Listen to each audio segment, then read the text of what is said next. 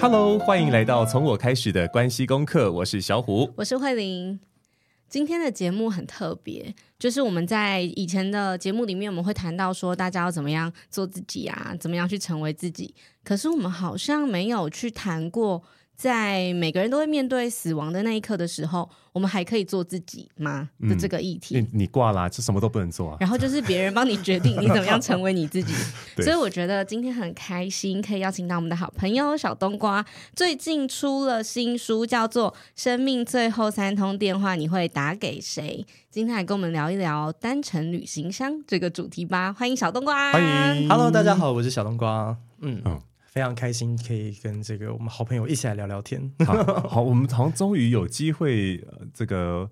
交换这个身份的，对不对？哎、欸，哦，因为 上次对对，上次是小冬瓜访你，对吧？对对对对对，哇，就是很开心的主题，在聊怎么安慰人家。嗯，等一下，为什么很开心的主题，然后是等于怎么样安慰？没有，就讲讲的很开心啊。哦，对，讲这个主题，我们讲的很开心。那个连结，好好好。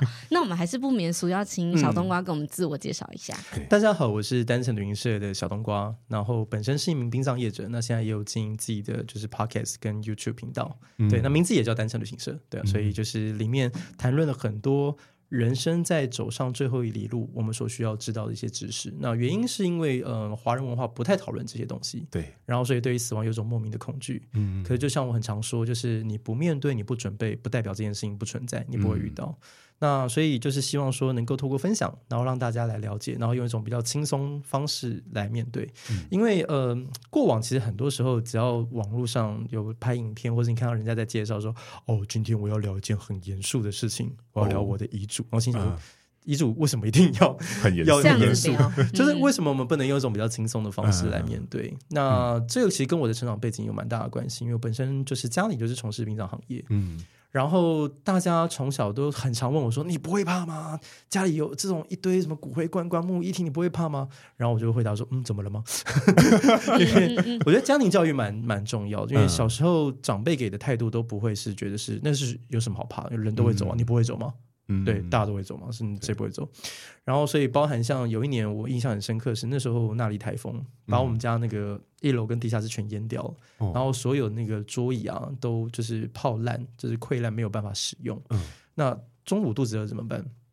伙伴买了一堆那种米粉汤啊，然后豆干、卤味、海带切，然后就是摆满整桌，但是哎没地方摆，怎么办？我们就把那个在遗体那个解体车后车厢打开，然后在那个在担架上面吃饭。哇塞！然后邻居就看到我们就下巴掉下来，就说 要确定呢。然后确定。然后我们就看着他说：“嗯，怎么了吗？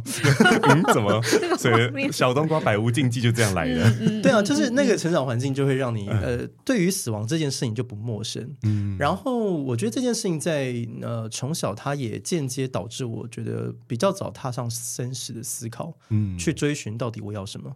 啊，就是我这一生我到底在追求是什么？嗯、对，因为你你看太多，你真的会有种感慨，包含有有时候遇到那种年纪很大的、年纪很小，就是年纪很大的那种八九十岁、一百岁那种，我们来讲就是俗称有叫喜丧，然后或者是那种才从妈妈肚子里面刚出来没多久，就因为先天十年疾病夭折，然后又或者是那种哦，他的社经地位很高，然后丧礼来了两三千个人，那我们光是攻击就攻击了四个多小时，然后也遇过那种就是呃丧礼没有人来送，一场告别是有十位往生者，然后每一个都是。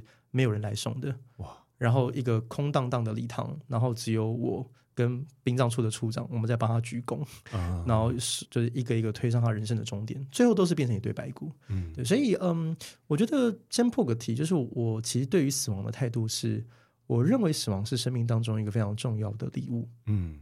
因为它的出现会反复的提醒我们，我们的人生是有限的，嗯，很珍贵的。不管是我，或是我身边很很好很多朋友，然后他们都不约而同告诉我，他们生命有一个非常重要的转折点，让他们停下来重新思考他的人生到底是为什么。嗯，绝大概率都是他身边重要的人离开啊，嗯，然后他就心想说：“哎，我做这些难道都是为了钱吗？嗯，对，难道我做这些就是为了别人对我的嘉许吗？嗯，那我到底是谁？”嗯，对，那我觉得这个是蛮有趣的，就是就哎，从这个议题延伸，然后后来就哎，就开始从教大家怎么样折莲花，到比如说丧礼要注意哪些禁忌啊，甚至到后来，比如说近年我们开始在做一些关于善终权的讨论，嗯，比如说安乐善终，然后断食善终，然后病人自主权利法，就是我觉得那都是我们在这条路上碰到你必须会面对到的功课，嗯，大致上是这样。哇，谢谢小冬瓜的介绍，已经。嗯我我觉得好像可以开展好多题目，有刚刚有聊吗？不一定要照访纲嘛，对对对，仿纲直接盖起来，完全完全要忘记它了，这样。那个碎纸机在，但是我还是很对对那个书名很有很有很好奇啊，为什么会会用这个做取名啊？生命最后三通电话，你会打给谁？其实是冠。一就是它是呃贯穿了这整本书二十二个故事，以及我在里面所提到的一些呃概念。嗯，那我我觉得先讲，就是为什么我要出这本书？是这本书其实是呃。它的出版时间是今年二零二三年的九月一号。九月一号，九月一号刚好是我父亲离开满十周年。嗯、那所以这本书其实是为了这个十周年，为自己的人生留下一个里程碑的记录。嗯，然后也是献给父亲的情书，嗯、就是想要对他表达感恩与感谢。那我觉得在这十年的旅途，其实有非常多的故事，它其实就像是我的老师一样，嗯，教会我如何生活，教会我如何面对生命。嗯、那所以这二十二个故事当中，它其实核心贯就是这由由这个书名来贯穿。这里面想要讲的核心价值就是生命最后三通你电话你会打给谁？嗯、其实我真正想讲的事情是，第一个，也许你在听到这个书名的时候，你如果愿意的话，也许你会停下去思考，呀，哪三个人呢？哪些人？嗯、然后接下来想说，呀，那我要跟他说些什么？对。然后最后我必须要很残酷的告诉大家，就是很抱歉，你没有这三通电话。嗯。大概率其实我们都会留下很多的遗憾。嗯。那我记得在我很小的时候，我们都会被问到说，比如说今天是世界末日或最后一天，你要做什么？人生最后一个小时，你想做什么？对 对对。那以前小时候都会有就滔滔不绝的答案，然后我要干嘛？我要干嘛？我要干嘛？我要做什么？啊，我想要跟谁这样？然后当我经过这十年回过头来看，其实我觉得最美的答案就是我什么都不用做，我什么都不用说，因为该说的我已经说完了。该做的，我平常都在做，嗯，对啊，所以我觉得这个其实我面对生命一个很好的态度。在我们这句，在我们这个行业，有句话是这样讲，叫做“棺材得死不得老”，棺材里面装的是死掉的人，不是老人。嗯，我们永远都没有办法预测自己什么时候会离开，你永远不知道什么时候跟家人对话是你人生当中的最后一秒。嗯，这样，所以有时候就就常有之前有一部片我很喜欢，叫人那个。这个他那个戏里面，他其中有句金句，就是“人生处死无大事”啊、嗯，对，人生大事那部我觉得很棒，就蛮推荐给大家的。哦、对对对对对。所以，嗯，概念是说，诶，因为因为内容里面其实不是讲三通电话的概念，主要是一个思考。对对对，很多人就翻开这个书，想说，哎，你到底要打给谁？那当然了，有一个是在找最后到底那三个对象是不是三个对象？就有一个小小的篇幅简单带过这样。对，但其实那个不是我真的要讲，就是说我要其实只是说要提醒大家，就是因为每一个故事，你都会在故事里面看到某种程度的遗憾。嗯。然后你会在某那个在故事当中看到某一些不完美，嗯，然后或者是一些不管是带给人光亮、充满力量的故事，又或者是就是充满人性黑暗面的故事，对，那这些其实都是在面对生命的一个过程，很重要的一个态度，这样子，对，嗯，我很好奇的一个是，呃，因为其实我们在书里面看到很多的故事，嗯、然后就我跟小虎我们的呃身份跟角色来看。因为其实小冬瓜有讲到跟柠檬就是夫人嘛，嗯、一起讨论到那个那个叫什么、啊、病人自主权的，就是病人自主权这件事情，哦、我们要怎么样跟这这这，我就直接在节目上问了哈，我们要怎么样？就是大家都那么熟了，跟伴侣讨论这件事情，因为其实、嗯、呃，我是有写。遗嘱的，我是已经写好的。哦、然后就上次听个小动画演讲嘛，我就回家问小五说：“那我可以偷看你的吗？” 就是趁机，你知道吗？顺势而为。他说：“嗯，我没有写啊。”所以我觉得要怎么样？就是因为就身为晚辈，要跟长辈讨论这件事情，嗯、本来就是一个比较有对对，对我们来说比较有门槛的事情。嗯、但是跟伴侣，我们可以怎么样开始？我觉得可以跟嗯、呃，就大家分享你跟夫人之间的。那个故事，嗯，我我跟我太太其实没什么问题，因为我跟她对这件事情都很豁达，所以对关于这一点，我们其实从来都没有什么困扰过。从那时候刚认识交往，我们就或多或少就哎开始提。比如说有一天就是手机滑一滑，然后看着自己脸书的大头照，然后很有感触，就哎呦这张还蛮帅的。哎，老婆，我觉得这张蛮适合来当我的遗照。就是 他如果要选遗照，选这张。对对对对，就是他。我觉得讨论这件事，他不是要什么沐浴更衣啊，然后要就是很很认真的，然后焚香，然后面对面，然后那种很有仪式感，不需要。老婆，我们坐下来，对对对，点个蜡烛。就是我们其实是很生活化的，就是有时候他也不是一个长篇大论，说啊我要讲。叭叭叭叭，其实没有，有时候就真的只是生活，有时候就突然滑下来，然后就说：“哎，这手机，我觉得对啊，我觉得这张还不错，那不然这张那当然遗照好了。”然后又或者是说：“哎，我最近还蛮喜欢听这首歌的。”然后最后毕业典礼，我觉得一放这首还不错。哦，毕业典礼，对对对，用毕业典礼就不会觉得它很严肃，对不对？都可以啊，对，我我我们其实没有刻意刻意去回避什么字眼，只是我们自己确实比较习惯是用毕业典礼这个字眼这样。嗯，然后又或者是说，哎，可能最近看了一些新闻报道，嗯，然后或者是说有一些。可能比较遗憾的，可能关于长照的一些悲歌的故事嘛，尤其这几年，我相信或多或少大家蛮常会在电视节目或手机在滑的时候看到，然后就会免不了就是稍微讨论一下，说，哎，这个状况如何如何？然后如果你跟我有一天怎么样的话，该如何如何这样？还有或者是我记得上个礼拜才刚发生嘛，就是我们就会发现那个那个小那个小瓜，嗯，就是呃，为很小很小的事情，然后反正哎，你这个你要不要分？要分享给爸爸？说不要，我要自己吃。他说：“那这个要不要分享给妈妈？不要，不要，我要自己用。”然后我就跟太太默默讲一句说：“哎，我们以后钱还是留多一点。”这样也可以，就是就是想分享啊，感觉感觉小怪以后不一定会管我们死活。想说：“哎，感觉我们你以后是不是钱要多留一点？”他还小，爸爸他还小，他才四岁，爸爸。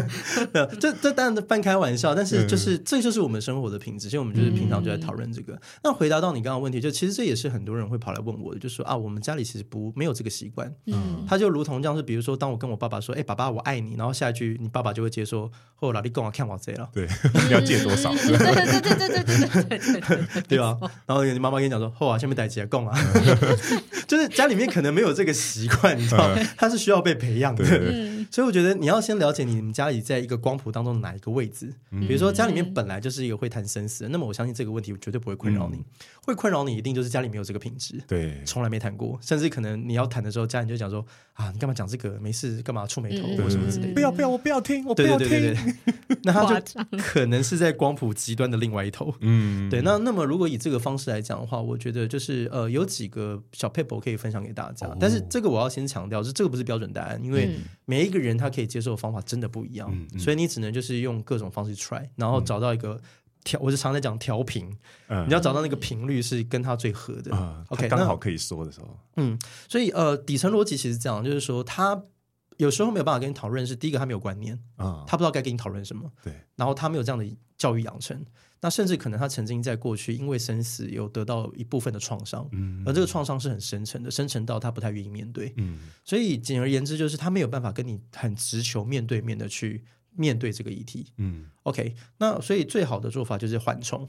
它中间一定会多一个缓冲，就是当我今天抛出这个议题的时候，你不一定要当下立刻马上回应我，嗯，你可以拥有就是停顿的时间，嗯，你甚至可以有一个很大的空白，嗯，这个空白可能是三十秒，可能是三十分钟，可能是三十天，嗯，可能是三年，就就是看他自己的，他看他自己的状态是如何这样。的，所以你可以给他一些空白。那所以具体有哪些呢？好比说写信，嗯，传简讯。嗯，然后或者是说，呃，可以语音留言，就是留一个就是记事本语音留言，然后就是他对方可以选择一读不回，嗯，然后这这也是一种一种方式，嗯嗯，然后另外一种就是比较算潜移默化的，就是这样，这第一种是比较直球对决，就我想要了解你的想法，嗯，可是我我不知道该怎么问，然后又不要让你觉得不舒服，嗯，所以我中间多了一个缓冲。那另外一种就是我要培养，嗯，家里谈生死的习惯。嗯，那这个来讲又有两种做法，一种就是呃，现在时不时会有很多的新闻，嗯，不管是电视或者是手机或者是影音，然后你看到的时候，你就可以跟家人分享。举个例子来讲，比如说，哎，你今天可能听了，比如小虎的 podcast，嗯，然后你就有一天可以跟爸爸讲，哎，爸爸，我那天听了一个 podcast 不错，哎，我连接传给你，有空听一下。潜移默化，潜移默化。然后他他他他可以选择要不要嘛，对不对？然后又或者是啊，可能有某一个呃名人，然后因为某种原因离开。那也许就是哎觉得这个 case 不错，然后你就可以在家里吃饭吃到一半，然后比如说刚好家里面在看电视，然后刚好在播报这个新闻，那个谁谁谁走了呢？对对对对对，哎呀，怎么这样子哦？对啊对呀，哎，今天是演技开启，是不是？那如果那天到来。你打算怎么走？对 对啊，就没有。我觉得就看状况。我我举个例子，我我举个具体的例子好了。比如说，当时我在我跟我父亲在住院的最后那一段时间，很多人会以为说啊，你们家里做这个，其实聊应该侃侃而谈吧。我说没有，哦、其实我父亲观念还是比较保守。哦，所以他虽然是做这个，其实但于谈论死亡，他是比较生嫩、比较陌生。他不是不愿意谈，他也不是害怕谈。只是他没有想过哦，原来这件事情要谈，害羞了。虽然虽然干这行干了十几年这样，嗯、然后我虽然在这个行业耳濡目染十几年，但是我也没有想过这个问题要问。嗯、对，所以都是等到最后，就是哦，你大概有意识说啊，他可能要离开了，嗯，那他可能接下来有很多的东西需要处理，而你没有方向，嗯，那你心里会焦虑。可是你要开口的时候，你又不知道该怎么问。我也经历过那个时候，所以呃，那当时就发生一个事情，就是我们在看新闻。在看电视，然后就乱转台乱看，然后突然有一则新闻，就是当时就是凤飞飞女士逝世的消息。那因为她人不在台湾，她在国外。然后她离开的时候，她就是一切都圆满了，都处理完了，然后再交交由她的家人代表，然后用一个录音档，然后就是传给媒体，然后告诉大家说：“哦，妈妈已经离开了这件事情。”这样。然后我父亲就看完这个报道之后，他就淡淡的说了一句：“说，哎呦，阿内甘纳马别拜哦。”然后哦，然后你就突然发现那个雷达哔哔哔哔哔哔，然后说哦，打蛇随棍上。既然你都开口了，那我就不跟你客气了 啊，爸，那你自己有什么想法嘞？嗯、就你就突然开那口，有自己可能有点别扭。但他既然他自己都开口了，就觉得啊，实在太棒了，不趁时时更待何时这样。那当然那个时候就问的比较多问题。那不过因为他身体也比较疲惫，所以其实大概没有那个那一段对话，其实没有聊很久，就大概十五分钟。然后聊到一个一个太。然后你就知道说啊，他他他累了，然后你就会你就会关闭那个讨论。那有些人讲说，哈，那不是很可惜吗？好不容易开启，我说其实谈死亡其实确实也是这样，他没有办法一次到位，嗯，他需要好几次，甚至他需要花时间，嗯。那关键就在于，因为对于当事人来讲，他可能从来没想过，嗯，所以你在问的这些问题，可能他也需要一些时间消化，对。对，所以也不是说你问他就就非得要给你答案，嗯、你也不要这么咄咄逼人，不能逼不逼问啊。对对对，那所以要培养就是谈谈生死的这个习惯，我觉得这个是一个部分。嗯、然后另外一个就是你可以，呃，我我常在讲，就是你要改变别人很难，嗯，但是你从改变自己影响别人相对容易，嗯，也就是如果家里面它不是一个谈死亡一个友善的环境，那你先从自己开始啊，嗯，你最起码你好歹你自己要搞得懂到底什么是自然环保障嘛，最好你自己要搞得懂就是什么叫做病人自主权利法嘛，嗯，然后至少你就跟家长讲说，哎，我这些东西我都做完喽。然后你们要不要来听听看我做了什么呢？我回家就这样跟你分享。对，就是这个东西，它会变成一种这种那个呃贴心的提醒，也是一种无形的压力。就是哎，你会默默发现说，哎，你的家人开始有人做了，然后甚至他已经做得很完整了，甚至一个、两个、三个，然后后来发现，哎，我不做好像是异类，你知道吗？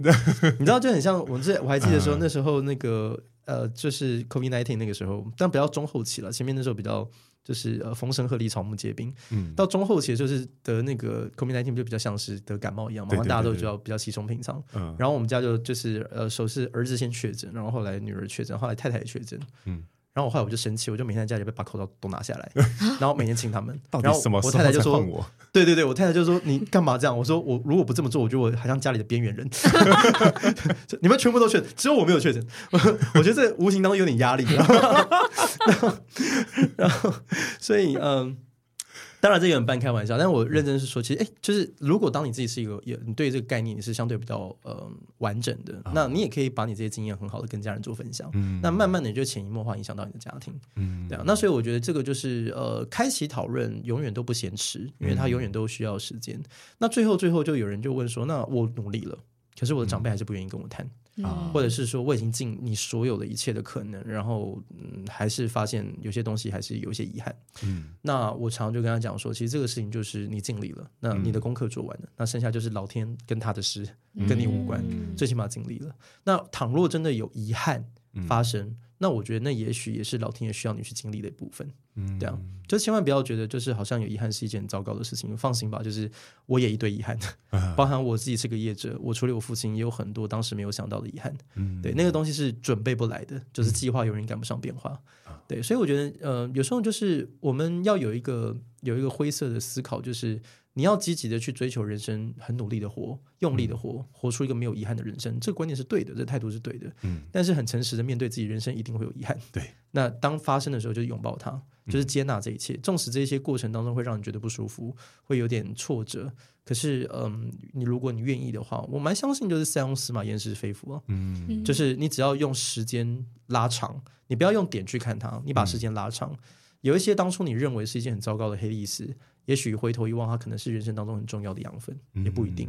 对啊，我觉得今今年的扫墓的时候，我印象很深刻，嗯、就是因为那天那天扫墓的时候，我爸突然就说：“哎呀，我你阿嬷哈真的很会选，因为阿嬷跟阿公葬在一起嘛，然后、就在就在一个那个就是比较传统的那种啊、呃、那个啥摩阿波这样子，然后土葬的墓地这样子，对对对，一个墓地，而且而且就是干干净净的，然后就是每次去都很都很。”都保养的很好，就就是他那一堆墓碑，但是就他们那边特别好，很奇妙。因为妈说有请人家去打扫，这是一个，这是一个。另外一个是说，因为旁边呢会可能会因为地震啊干嘛的，会有龟裂。哦，懂懂你。旁边看到都裂开了，我们的超完整。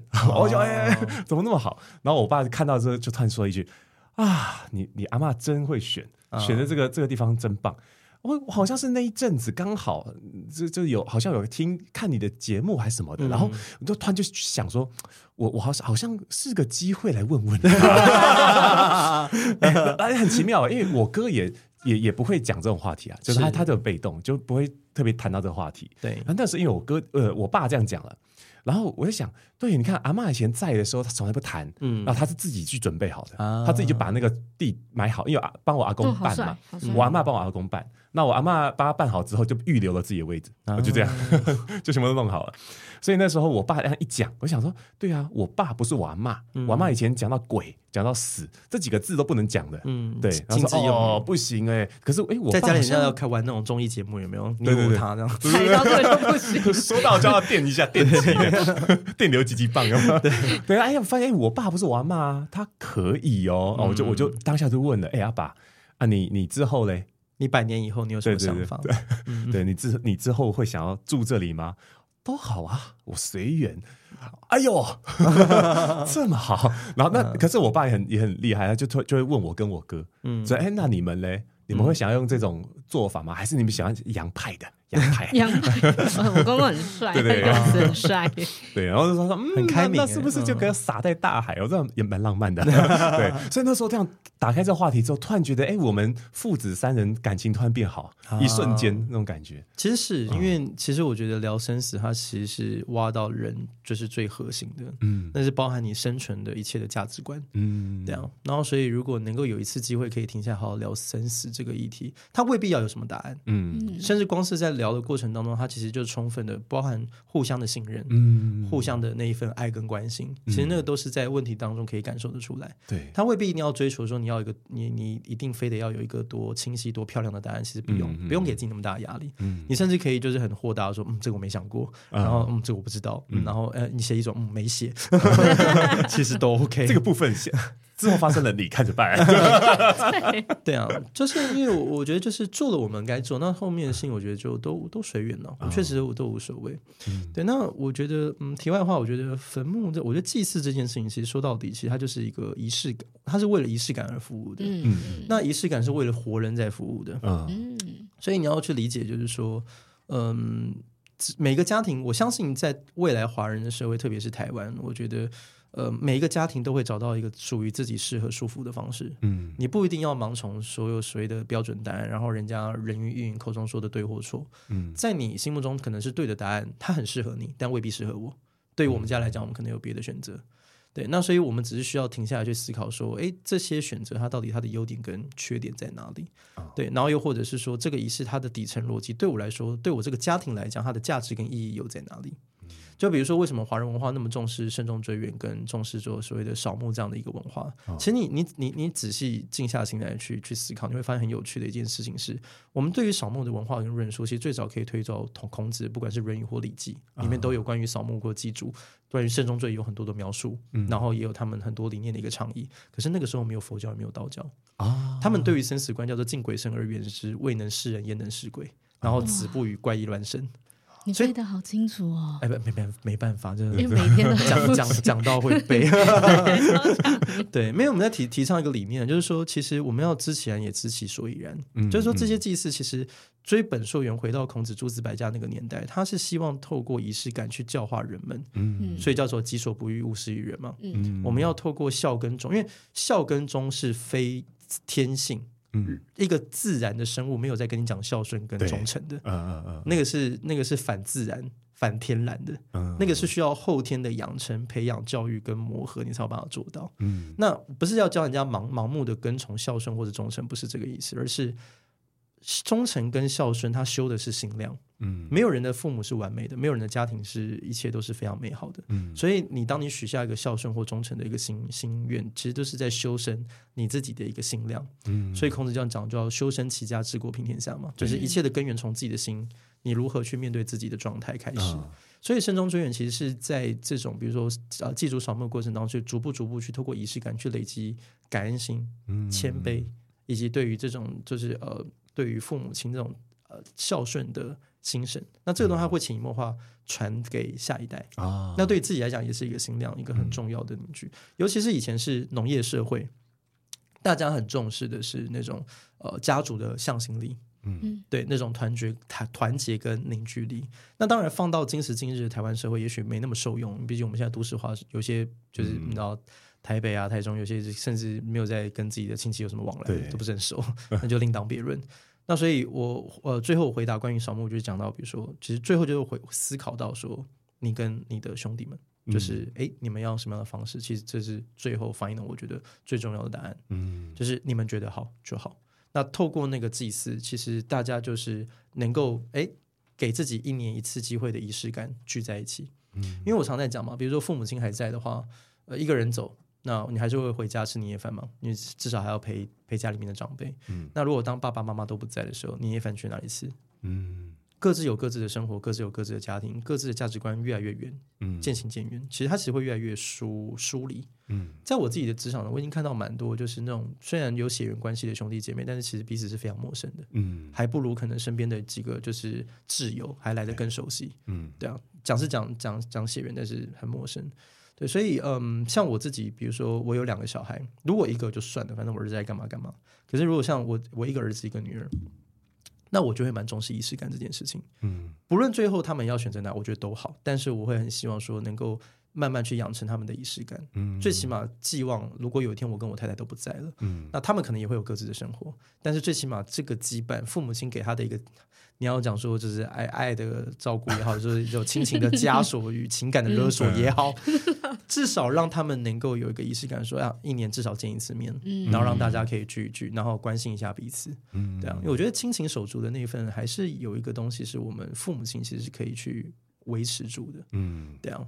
那所以当然了，这个见仁见智，这是纯粹是我自己的主观观点，不代表每个人都怎么样怎么做。但就如同像我呼应我刚刚讲的，就是你会找到一个你自己适合的答案。嗯，所以对我来说，我觉得扫墓的意义是来自于凝聚家里面凝聚家里面的向心力。嗯，那至于是不是要有那么多呃玄学的色彩，还是要有这么多就是宗教信仰的色彩，我觉得对我来讲还好。嗯，所以很多人会很意外，就是其实我清明是不扫墓的。对，因为清明我很忙。哦，对，对，所以我 我在看讲也对，好务实哦。我清明，我清明是我最忙的时候，所以我大概就是会提前或者延后，是我我我心情好，或者我刚好时间可以，那刚好那段时间有空，我就会带着，因为我我父亲的墓是在那个就是就是呃东北角一带。就是靠近九份，嗯，所以我基本上就是带着老婆小孩，然后去扫墓的同时，然后顺便去玩一玩，一日一日游，就一边玩，因为我希望让小小朋友从小想到扫墓都是开心的事情。嗯，然后很多那种大人把小孩带去扫墓，就是永远都觉得很痛苦，就是被蚊子咬啊，被被蚊子咬要割肠，然后忙着这这个全身都汗流浃背的，然后还要被长辈骂这样。对，而且放那个饼干放很久都不能吃，可恶，好痛苦啊！剥红蛋嘛，是不是？对对对对，就就是趋吉避凶的概念。对，然后就对于很多小朋友，他留下一个很不好的印象。然后，所以我们其实就希望说，哎，扫墓是用一种比较轻松愉快的方式，然后最好甚至是祭拜我父亲的东西，就是一方面是我爸爱吃的，二方面最好也是这个两个小朋友爱吃的。对，拜完之后他们还可以很期待我什么时候可以吃那个。对对对对对。对啊，就是让他是，我觉得那个仪式感是需要被营造出来的。那我觉得这也呼应到，其实我觉得仪式感这件事情是我们生活当中我觉得必备的东西。就像比如说我们生日的时候会吃生日蛋糕，对，六寸十二寸其实不重要，重要是那份心意。对。虽然本人上次甚至有点被吓到了，你要不要讲一下？我觉得这个非常的经典。上礼拜 我们我们在相聚的时候呢，那天的那天就一个聚餐的小六、护卫林他们也都在。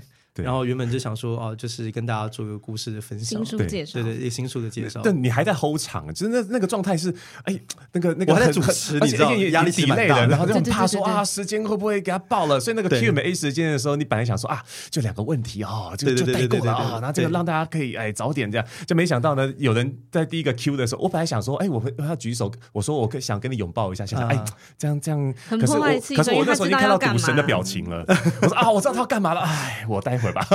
然后他们就举手，然后就做了。哎呀，我问个问题，然后但是其实底下的人都知道要干嘛啊，这就小冬瓜不知道。天哪！我要先，所以大家其实都知道，你们都知道要干嘛，因为我们有签名啊，我们前面有去签名那个金牌，有没有背在身上？我要先补充，因为我们两个其实那天走错地方，我们要到十七楼到餐厅嘛，结果走错了那个电梯，就一开门就看到你的蛋糕在那，在楼梯间。可是我们没有，可是我们没有，我完全不知道。我跟你说，可是我没有，我们没有看清楚那个照片上是你，我们俩一看到想说，呃。这呃，我们两个看到棺材啊，哦，跟他描绘一下，就是 那个是一个翻糖蛋糕，对，翻糖蛋糕，然后大概是有半个桌子这么大，对，很大一个，很大一个，然后它是棺材的造型，对，然后然后就是就是搞了一个一个小小小灵堂在那个桌上一样，所以我们电梯还有看到那东西的时候，想说呃，我们不要从这里走好了，然后我们真的就从十七楼回到一楼，再从另外一栋走上去十七楼，超好笑。对，然后后来后来蛋糕推出来再说啊，原来就是那个，好适合。对就对了，但是但是那当下很感动啦，就是这这群这群疯子，嗯，他们他就是哎，人家想就是想想，如果说今天发生在我身上，我会觉得 what else，what else，对对对对，哇，人生能够得到这种知己，然后愿意干这种疯狂的事情，哇塞，这个我还要求什么呢？那种感觉，真的当下好感动啊，误交一群损友，然后就看到你看到你很很不知道该如何是好的表情，可是可是时间哎，不是因为我那时候我很感动，我真的很感动，他说哎，我觉得。你应该要哭，我说我真的想哭，嗯。就是那当当当时有一个很很强烈的情绪就出来，呃，跟跟观不知道我们刚刚太兴奋了，可能有些观众听不懂我们在干嘛。抱歉啊。上礼拜我们有个聚会，然后现场大概有九十几个人，然后其实现场是一个就是大家互相交朋友联谊的一个场所。对对。然后我在现场跟大家分享我的情书。对。然后就我的一群损友们，他就在出出其不意，然后为我就是准备一个非常温暖的暖寿的仪式。嗯嗯。就是触手不及，突然推了一个翻糖蛋糕，然后上面就摆满了呃我的遗照。对。And 我的这个棺材 的跟棺材造型的蛋糕，然后其实真的真的蛮感动的，尤其是听到就是伙伴他这样上面他的那个签名，他不是只有现场在场的来宾，然后就是还有我们的会员就是有签名，还有很多没有来现场请假没有来的，他们也都特别一个一个跑去他们上班的地方跟他们要签名。你怎么能不哭，对不对？嗯。可是当下真的在赶时间，因为超时 一个小时要罚两万八。对。然后也就很霸气的说：“好啦，这这个。”反正都已经超时，所以你哭的，你哭的是那个超时是这样吗？有那个账单看到超时一个小时要付两万八，那个眼泪流下来。第一滴眼泪是为了感动，对对对，后面两滴眼泪是为了超时。所以呃，我们刚才聊仪式感这件事情，就是其实呃，我觉得仪式感让人生活得很有滋味。嗯，对，因为也许过了若干年后，也许当我七老八十躺在床上，我什么事都不能做了，我还有这个很好的回忆，可以想起一次生日啊。所以这个仪式感跟创立单程旅行社的 YouTube 频道有关系吗？嗯、我我创立单程旅行社，其实我觉得有有，它不是一个单一原因，我觉得是一个时代的氛围。哦、第一个是我觉得传统媒体的影响力开始慢慢在下滑，嗯、就是大家在接收新的管道跟资讯越来越多，透过部落格、文章、嗯、YouTube，然后影音，它未必是传统电视。然后这是第一个，然后再来就是我觉得时代的观念其实已经改变的很大。尤其是这就就过去这十年，就是社群媒体的整个蓬勃发展，其实人们的社交的方式变得不一样。可是丧礼它很大结构其实跟社交有很大的关系，嗯，所以它连带影响到人们对于丧礼的态度，其实也变得很不一样。然后尤其是整个世代也有很大的价值观的转移。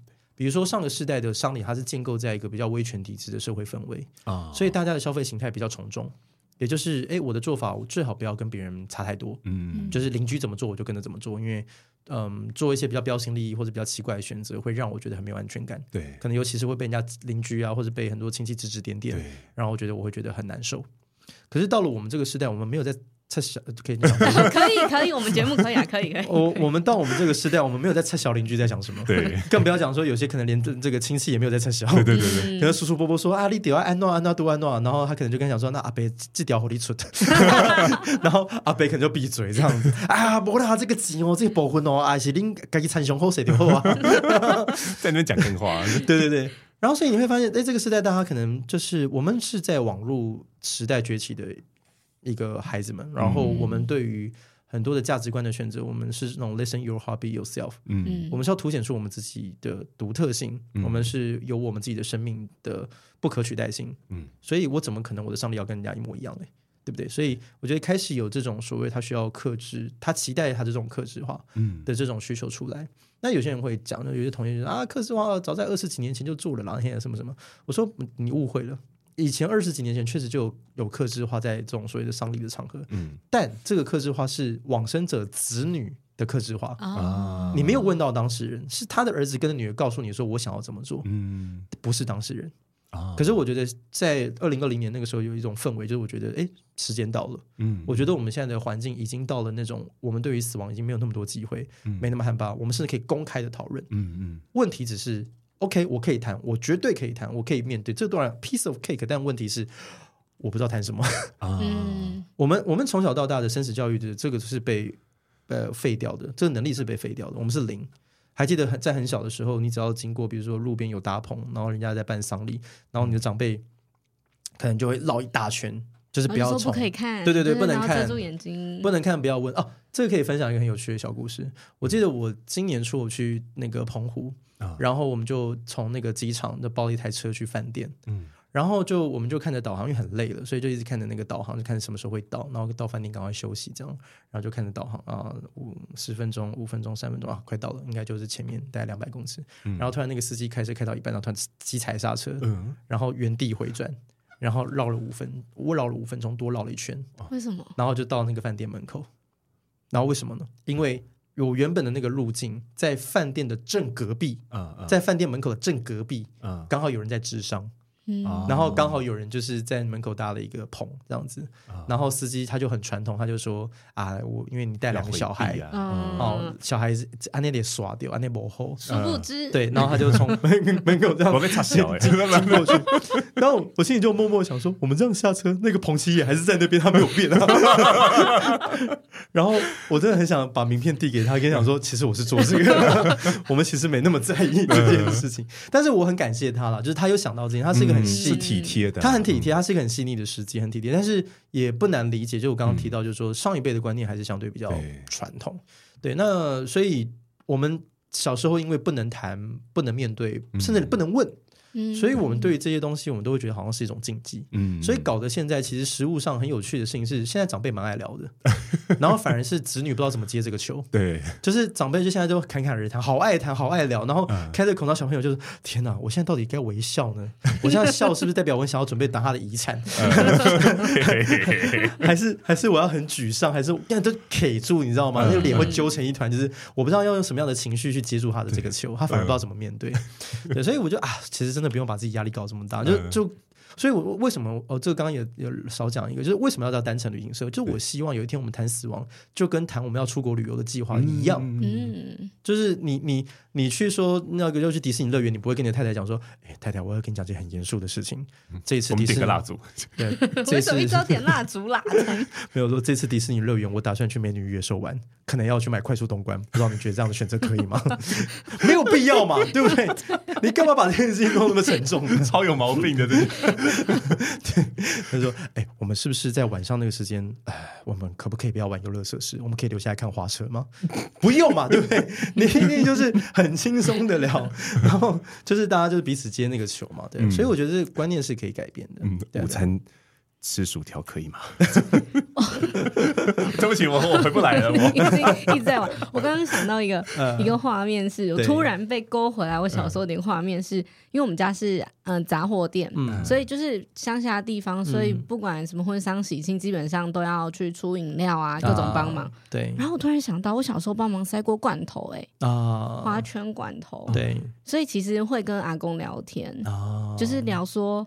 呃，比如说，因为因为就是年长乡下一定会有很多那种阿公阿嬷的离开嘛，他就说哦，那个谁谁谁怎么样了？他虽然会聊，可是他会点到为止。嗯、他就说啊，你那个塞错边了，他就会转移那个话题。话题对，嗯、可是其实像现在。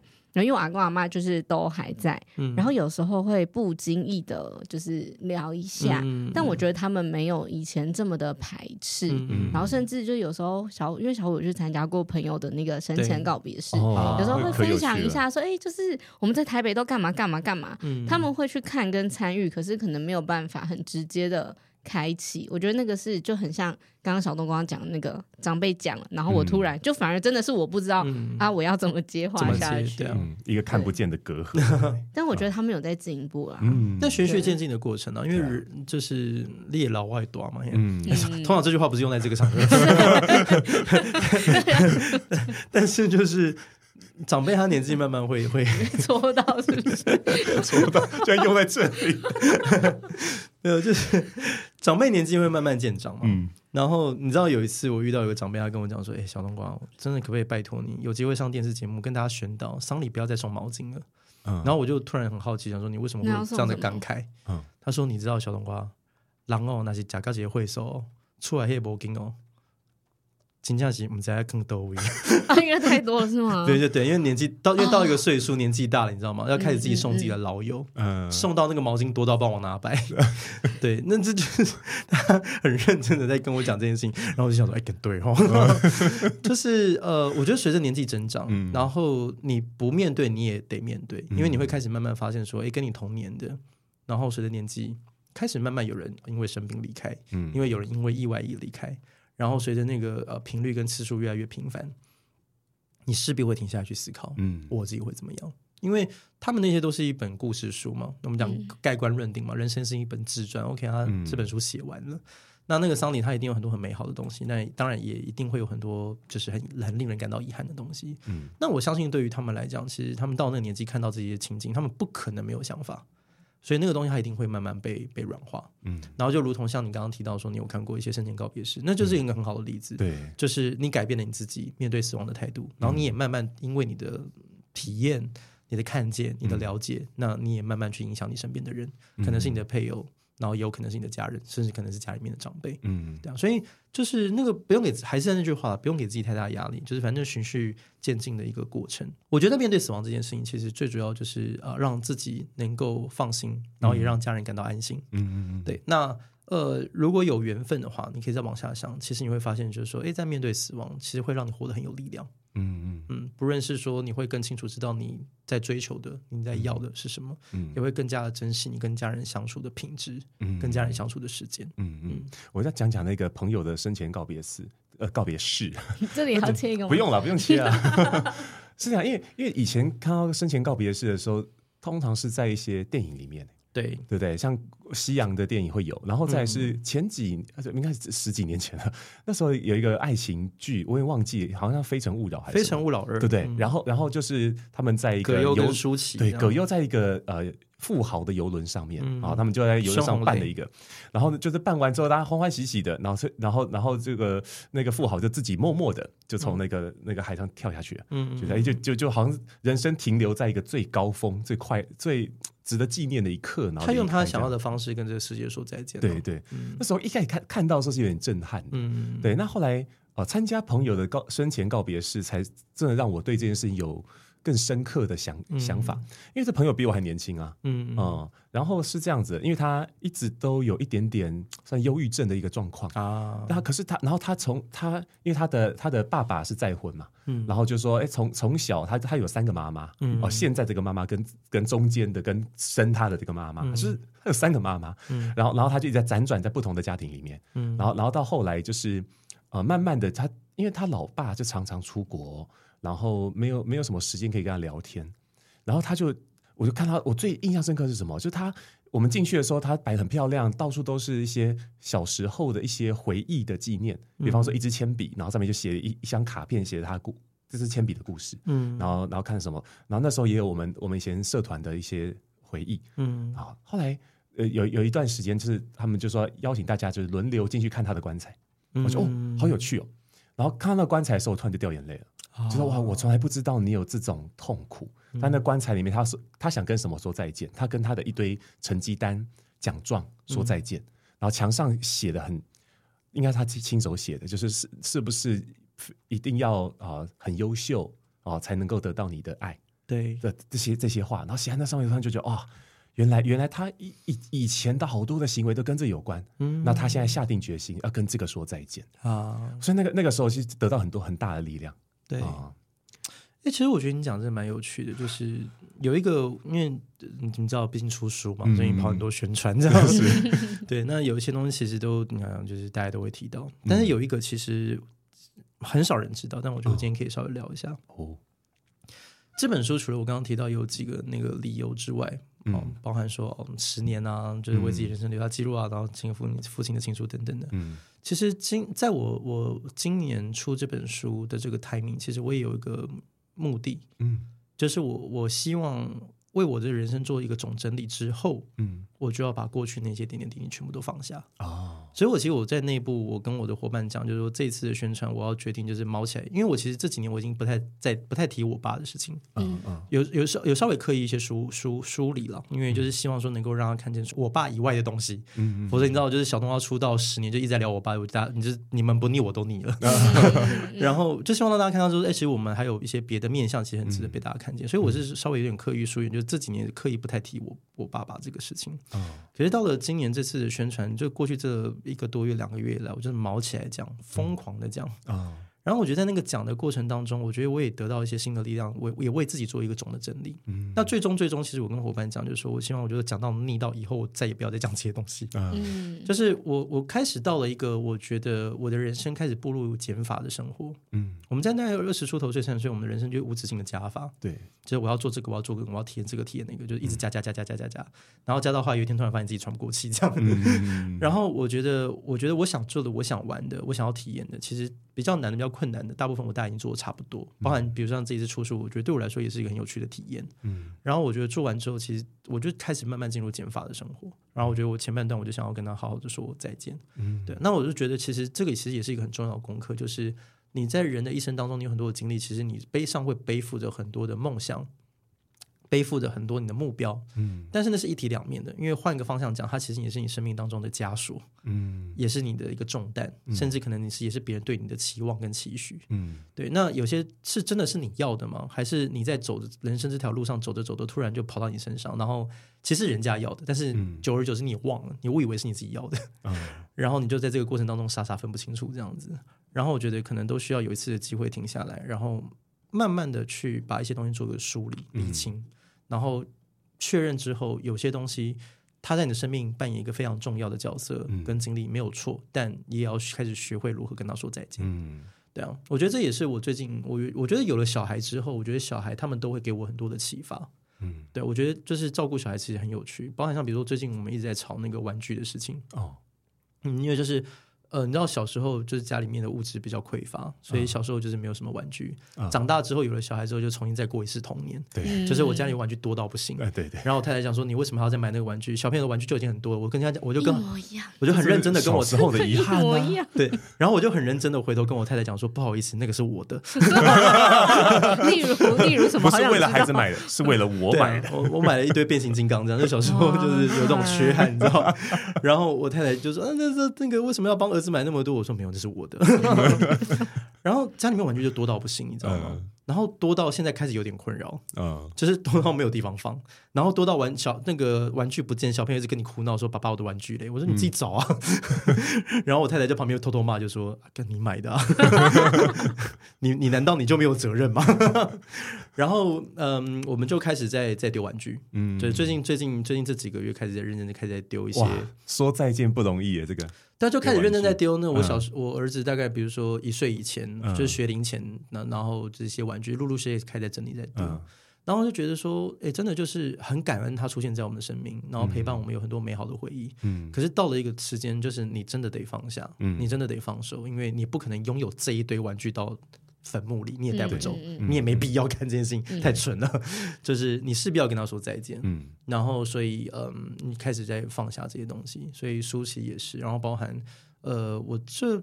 这半年一年多，其实也开始慢慢跟很多生命当中很重、曾经在我生命当中很重要的人，嗯，然后慢慢说再见，嗯，对，有很多很多的原因，那就是也会觉得说啊，这个也是要慢慢割舍掉的，嗯，那但是我觉得不冲突，就是感恩过过去的美好。点点滴滴，但是很显然，未来的人人生路上，我们彼此应该不会再相交。嗯，对，那你要很果断的去放下这些东西。嗯、那我觉得，对于三十三岁的现在的我来讲，我觉得那是我开始一个新的阶段，我在学习，嗯，学习这个课题，嗯，对啊。但是就是，然后就。面对他，接受他，放下他，就是鸡汤的感化，哎，那是真的。对啊，就是人生就踏上这个旅途，其实蛮有趣的了，蛮、嗯、有趣的。就讲到说再见这件事情，我也很有感觉，因为刚刚小东他是说写书，好像在在跟很多的这十年的一些东西，不管是标签，嗯，还是说哦这个已经腻了的东西，这样也不算是完全丢弃，比较像是说一种一种仪式哈。然后，然后跟他说再见。我在去年出那个有温度的沟通课的时候就很有感觉，嗯，因为那那也超也是也是刚好满了十年之后立的志所写的书。那写完以后，其实就开始有感了，嗯啊，然后然后出版以后就就就更有 feel，因为就开始大家都在找我们讲以前里面的那些故事，嗯啊，那像像以前我也很就是一。刚开始这个这个呃怎么样？有一段时间啦，就比较常讲那个我看到人生跑马灯的故事，这样。啊嗯、可中间很多年都没讲了。对对。然后等他出了书之后，大家对这个故事都好有兴趣，我就狂讲。那我就会发现，哎，现在讲起来，就是那个现在讲起来跟以前讲是不太一样的感觉，不太一样的一种出发点哦，更更像是那种，哎，我我把这个东西再整理的更更好，好像把它放到一个纸箱摆得更整齐，然后盖上它之后。我们要更好的走下去，对啊，你的人生更丰富了，有更多多元不同的观点。嗯，其实，其实我想要补充一点，我怕会误会，就是我并不是说过去那些经历不好，嗯嗯，然后只是就是觉得我们不需要把它那么辛苦的一直背在背上。对对，就是它是你生命的一部分，嗯，然后就是好好感谢这件事情。可是你永远都要知道，就是在我们面对死亡的那一刻，所有你珍惜的、你重视的、你在乎的。嗯到有一天，它可能会变成是你很重担、很大的枷锁，你必须得放下。嗯嗯嗯，对啊。所以其实我后来也慢慢理解，有些长者，他到了一个岁数，然后到了一个身体到了一个状态的时候，我觉得那就是一个一个机制，而且很多长辈都有这样的一个一个一个状态出现，就是当他到那个状态的时候，他就是开始呃一直在删减，一直在减，一直在减，然后越减越多，然后减到有他就会回到一个最纯粹的状态。嗯，对啊。然后我觉得我们最终有一天都会是那个状态，对。那所以有些人就问说：“那我们到底在努力些什么？”嗯，就是如果既既然最后的终点其实都是得放下，都是得割割舍，都得都是得要认清我们带不走。那我这一生我又干嘛那么积极的去拼命、去认真、去努力去做这些有的没有的？那我觉得我后来慢慢看，我就觉得其实就是因为你的人生其实就是一个游乐园，你是来玩的，嗯嗯嗯。然后你可以放空，如果你爽的话。也随便，因为那是你的人生，你自己决定说了算。然后你也可以，就是充满干意的，就是玩这一趟，或者充满悔恨的，随便，因为那是你的人生，没有人可以干涉，你说了算。OK，只是我觉得，以我们身为一个从业人员，我们看过很多的死亡，嗯，我们大部分其实到最后看到，就是他最后的悔恨，就是他发现他花太多时间在满足别人对他的期待，但却从来没有停下来问自己到底要什么，嗯，所以他错过了很多。然后他明明有一个这么长的游乐园的时间可以玩，嗯，可是他就在里面就是虚度了，嗯，而直到死亡那一刻在他面前到来，他才发现原来他这辈子从来没有活过，嗯，这个是比什么都还要再遗憾的，嗯，对，所以我后来就觉得受到这样的感召，我就很认真的做我的 YouTuber，嗯，很认真做我的本业，很认真当我的爸爸，当我的先生，当我的好朋友。就是我觉得我们就是一个来体验的，所以每一个都是让你来享受生活的一部分。嗯，比如像经营公司，诶，也越做越大，然后也感谢大家的照顾，有很好的发展。那这个过程不是为了赚钱，当然我没有那么清高，我说赚钱很重要，我很爱赚钱，但是赚钱绝对不是 first 唯一，对，它不是第一。嗯，就是对我来讲，就是做这些努力其实是。你为了要看见一个更好的自己，嗯，比如说你管五个人跟管五十个人那是不一样的，嗯，包含你的思维、你的境界、你的处理事情的能力、你的耐受度、你的抗压、你解决问题的能力，都会在。那个横向发展的过程当中，不知不觉累积在你自己身上，嗯，然后亲密关系也是，然后比如说追逐你自己的梦想，寻求平衡这件事情也是，我相信很多人都会有遇到，不管是在职场、工作、家庭之间要怎么样，哎，在在自己的目标、梦想，然后自己的职场，还有以及家庭当中要寻求一件平衡，这是一个多么不容易的事情。确实，这我们都是每个人必经的一个功课。说到跟家庭的平衡。就这个慧玲最想问的那个，嗯嗯，就 就是因为我们两个也很忙啊。然后上次我们去商剧的时候，雅婷就是你们的伙伴跟我说，对，跟你说你可以问他们有一个真心话时间，然后你可以叫社长分享。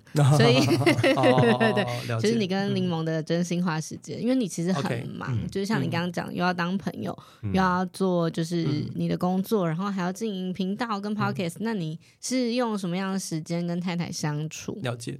嗯，在讲这个之前，我觉得我先做个定位，就是我们很常玩一个东西叫做丧礼游戏。丧礼游戏，丧礼游戏就是你可以试想一下，就是你的人生当中一定会有一场丧礼，不管它的规模大或小，但一定会有。然后这场丧礼，如果你可以邀请，就是嗯很重要的贵宾上去，你会邀请谁？啊，当然每个人答案不一样，但是大概大部分哦，不外乎就是家庭一个代表，嗯，工作伙伴一个代表，嗯，然后朋友一个代表，家事 OK。然后这三个人上台之后，你觉得他们会讲什么东西？然后他们讲，你觉得如果从他口中当中所论述的你，怎么样的你才是你你最喜欢的你？嗯，OK。然后如果你有这个答案，你有这个想法，那么你就应该要活出这个样子。OK。嗯，我记得我那时候我在想这个丧礼游戏的时候，我想说我太太在上台的时候，她一定会讲说，我先生是一个脾气差又没有耐心，生活习惯很不好，然后就是上洗手间的时候很不喜欢就是盖马桶盖这样。喷的到处都是那种，对，然后就是袜子都喜欢乱丢，然后每次洗衣服的时候都要逼他，然后他才甘愿心甘情愿把他那个袜子拿出来洗。但是他很认真陪伴家庭，嗯，然后他很认真的就是嗯为了这个家庭做出很多努力，嗯，然后很积极可以陪伴孩子们成长。那这个是我心目中所想象的。如果我太太是用这样的方式来认识我的话，我会觉得说，嗯，蛮甘愿的。嗯，而且我会觉得，嗯，那就是这是我想要活出在我太太心目中的我的样子。嗯，那不是说什么要活在别人的期待，不是，而是那个是我问过我自己，就是这是我想要的吗？我想要，我希望在我太太心目中，我是一个这样子的人。嗯。那所以那天回过头去看一看我的工作状态是吗？不是，就是我们那时候非常的忙，我就是被所有事情就是就是塞满，因为我的行事历有六个人管，哦、那个时候就是所有人都可以在我的行事历指指点点，这样，嗯、他们都可以就是趁我不注意的时候把它全部塞爆。这个空位耶，呃，对对对，我们把它填满好不好？哎、嗯，我发现这中间还有一个小时的空档，我们来做点什么吧？然后 天哪，榨干。对，然后有一天就发现说啊，那个就是嗯。时间大概都都被占满了，然后你本周礼拜六日，哎，感觉有家庭日啊，我们没有排工作，礼拜六日给你的，可是你也把时间都留给了小朋友，嗯，你要照顾小朋友吗？嗯、然后所以后来久而久之就发现说，我跟我太太已经没有所谓的那种谈恋爱的，的没有没有没有，因为我们就只剩下责任跟身份，就是爸爸跟妈妈，嗯，对对对，然后到后来就是我们那种。甚至没有激情，嗯，连那种就是情侣之间的那种最基本的激情都完全没有，就感觉好像我们的相处只是为了一个责任，嗯，然后所以后来就觉得哇，这个有点严重，嗯，我们势必要先做些什么。那我们做两件事情，第一个是我们有特别呃排了一个时段，就是呃我们每两个礼拜会有一个整天，那是属于我太太的时间，嗯，然后她可以许愿做任何她想做的事，然后我可以陪她做任何。就他想做的事，嗯，对。那当然有时候他没有想法，他也可以说，哎，那我也可以选，我也可以选择，然后我也可以决定。我说好，那没问题。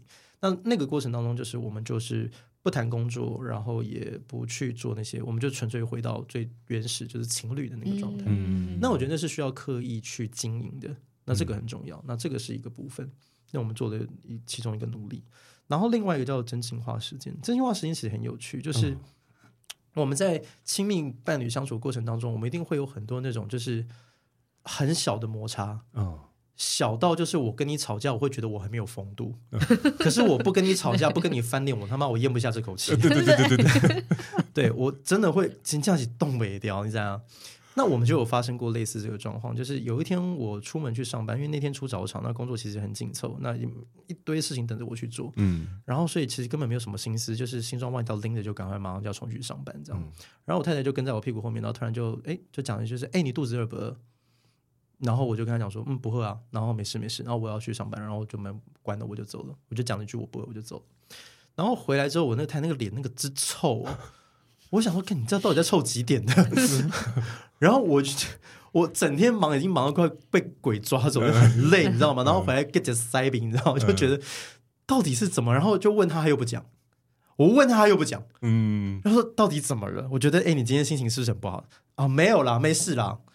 我说你这个声音听起来就有事 有事啊。这我们现在讲这个可以哈？可以可以可以可以。不是这个这个这个这个这个要要解决的吧？这个这个什么？然后反正他就是不讲这样。哦。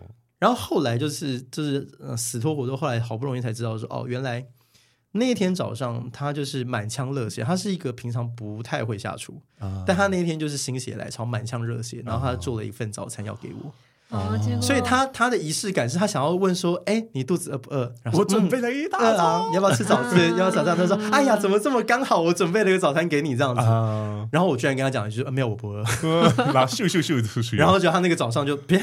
我我到底为谁辛苦为谁忙？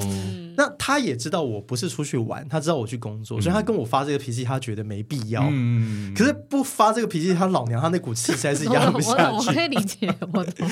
所以后来我们就有一个真心话的时间，就是呃，我们每隔一段时间，就是我们会坐下来。那当然有时候也会刚就刚好挑，就是我们那个情侣日，就是我们那个休息日那天。嗯然后就是，哎，有没有需要？就是我们就常常在问说，哎，我们有没有什么要清一清的？嗯、那没有，那天就很开心的玩。嗯、然后如果假设我们那天就觉得我们有一些东西要好好清一清，嗯、那那个时候我们就开始进入真心话的状态。那真心话状态它的仪式感大概是这样嘛？首先第一个就是，呃，你可以用猜拳或者是自由选择，随便，反正有有有先这个这个攻守先，先决定攻守位置。这样子，攻守位置。要先决定攻守位置，开球对？对对对。那。发球那个呢，他就可以有这个非常完整的发言时间跟机会，嗯、可以畅所欲言的、嗯、讲起任何他各种大大小小心里觉得不舒服，或者是说在相处关系当中觉得需要被看见的东西，他未必需要被解决，嗯、但他需要被看见。嗯，OK，然后就可以噼里啪啦讲讲讲讲，就也许比如说，就类似像他可以把早餐的事情从头到尾再讲一遍。嗯，OK，好，那这个时候讲完之后，那个守方可以确认。讲完喽，嗯，确定喽，没有喽。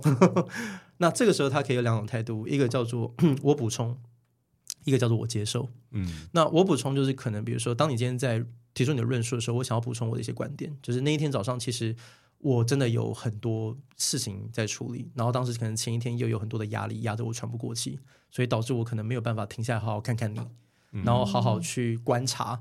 比如说明明就是家里的油烟机从来都没有动过的，嗯、突然为什么那天早上起床的时候，我是被油烟机吵醒的，就是。我我没有 care，我没有就 take care 到这件事情，我没有关注到这件事情，嗯、因为我可能满心只顾虑到就是最近工作上面的压力，嗯、然后呃，这个也不是要辩驳，只是我想要补充属于我自己的观点，嗯，对，然后我想要了解，那当然我也可以选择不用。那另外一个叫做我接受，就是我没什么好补充的，嗯，然后我没什么好要再再论述的，我纯粹就是 OK，我接受，就是你所提的这些东西，我我全然接受。嗯、然后如果造成你不舒服的地方，很抱歉。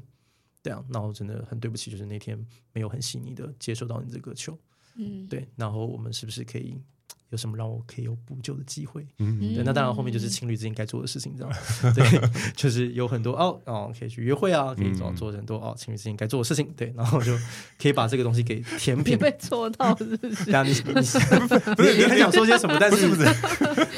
你是不是很想说些什么？真心话时间给你。没有没有没有没有没有，我只是觉得哎，但是反复的说的那个哎，这个情侣间该做的事情，然后你就讲两次，就就难免会多点想象啊。你是不是很想说些什么？但想想就算了。对对对，就想想算了。对对对，本事蛋大的。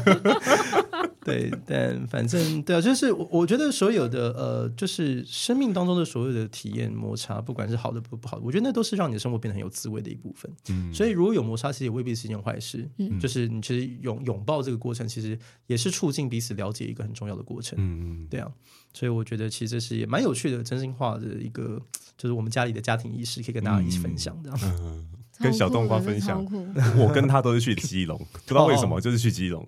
哦，真的吗？为什么？没有，他基隆有喜欢基隆啊。哦，就是看海吧。哦，对，看起来很了不起。我们家还有那个票，就是下次我拿给你去约会。哦，真的吗？上次去走秀公关票。哦，海海科馆，海科馆约会，到年底到年底。啊，这个感谢。不然每次都是固定的几个地方，其实还是有点腻。哎，真心话时间。对，这个下次可以提出来。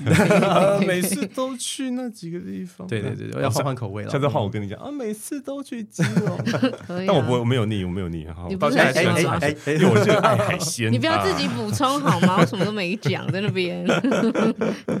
啊，非常。开心啊！这个终于邀到小冬瓜来我们节目玩了啊！我也很开心，哦、小虎也算是我生命当中的贵人。我回想起我们那时候去讲 TED 的时候，就是真的是。啊，非常之紧张。你知道讲话讲长很简单，然后我们这样动不动，我们这样也聊了快两个多钟头。对对对，就就包含包含前面聊天。对，可是你知道，就是那个讲那个 TED，然后就只能十八分钟。我的天啊，真的小虎非常专业。人生如果只剩十八分钟，你想讲什么？没有了，下一本。那真的很难，很难，真的不容易，因为我自己讲了两次。对，那两次的减法都减到一个快。快哭出来了、呃！对对对，但是就我觉得，哎，这个体验也是什么人生成就解锁嘛，对对对，对，挺好的。嗯，然后就很开心，今天能够也上到小虎跟慧妍节目，谢谢，谢谢。好的，哇，今天真的很丰富，而且有很多话题，其实很值得在啊，呃、聊更多，再再更聊更多，嗯、甚至让大家回去想更多好。对，所以想知道更多，请看《生命最后三通电话》，你会打给谁？继续关注单程旅行社的 YouTube 频道，嗯、还有 Podcast 节目《小冬瓜不卖瓜》。还会继续更新吗？小冬瓜？啊，这个佛系更新，佛系，可以大家就是继续关注好吗？佛系更新，但这很厉害。小冬瓜在开录前跟我们讲分享说，哦，那个因为九月多有更新啊，嗯嗯，然后说哇，你还有在录吗？哦，很久没有录，代表之前库存很多，很厉害，认真的对，要干就真的真的干得很厉害，所以嗯，好，一起加油，一起加油，好的，一起加油。那么从我开始的关系功课，我们就下次见喽，拜拜，拜拜，拜拜，拜拜。